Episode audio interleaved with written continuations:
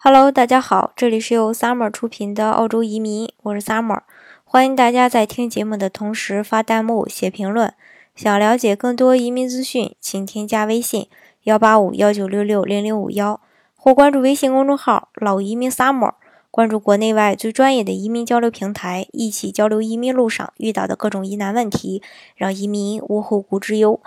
今天呢，给大家分享的内容呢是移民墨尔本和悉尼。哪个更容易一些？这两个城市呢，对国内的人来说呢，都比较熟悉。但是根据澳洲统计局在二零一七年公布的数据显示，最受澳洲移民关注的悉尼和墨尔本，其人口分别达到了五百万和四百二八呃四百八十二万。作为澳洲经济发展水平最高的两个大城市，悉尼和墨尔本呢，一向对海外移民和投资者都具有非常大的吸引力。那么，对于有意移民澳洲的听友来说呢，移民墨尔本和移民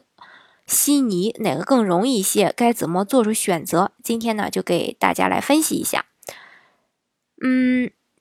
墨尔本的移民政策相比较悉尼呢，会更为宽松一些。以申请澳洲创业移民为例啊，悉尼对申请人的家庭资产要求。呃，这个不低于一百三十万澳币，投资要求呢是五十万澳币起。墨尔本呢要求申请人有八十万澳币以上的资产，投资门槛呢是四十万澳元。相比之下呢，投资人选择申请墨尔本将会更容易达到条件。当然，对于资本雄厚的高净值人士而言呢，悉尼的条件也可能是不足挂齿。从申请热度相比。要分时间段来分析，在二零零五到二零零六年之前，新南威尔士州，也就是悉尼的，呃，这个首府是悉尼，吸引了大多数来自世界各地的投资者和海外移民。但是自二零零五年到二零零六财年至今吧，维多利亚州首府是墨尔本，便超越了新南威尔士州，成为澳洲最受投资者和商业移民青睐的移民目的地。嗯，我的一些见过的一些朋友啊，都是在这个呃悉尼和墨尔本之间，往往呢都是优先考虑墨尔本。墨尔本呢，不论在基础设施啊、教育资源还是居住环境呢，一点都不低于悉尼。而墨尔本的移民门槛也比较低，置业成本也比较低，使得海外人士呢可以更低的成本在这里安家置业。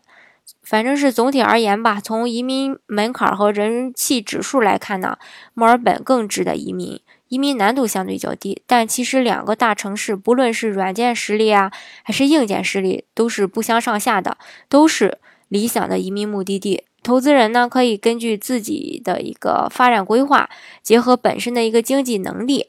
然后做出自己的一个选择。好，今天的节目呢，就给大家分享到这里。如果大家想具体的了解澳洲的移民政策的话呢，欢迎大家添加我的微信幺八五幺九六六零零五幺，或是关注微信公众号“老移民 summer”，关注国内外最专业的移民交流平台，一起交流移民路上遇到的各种疑难问题，让移民无后顾之忧。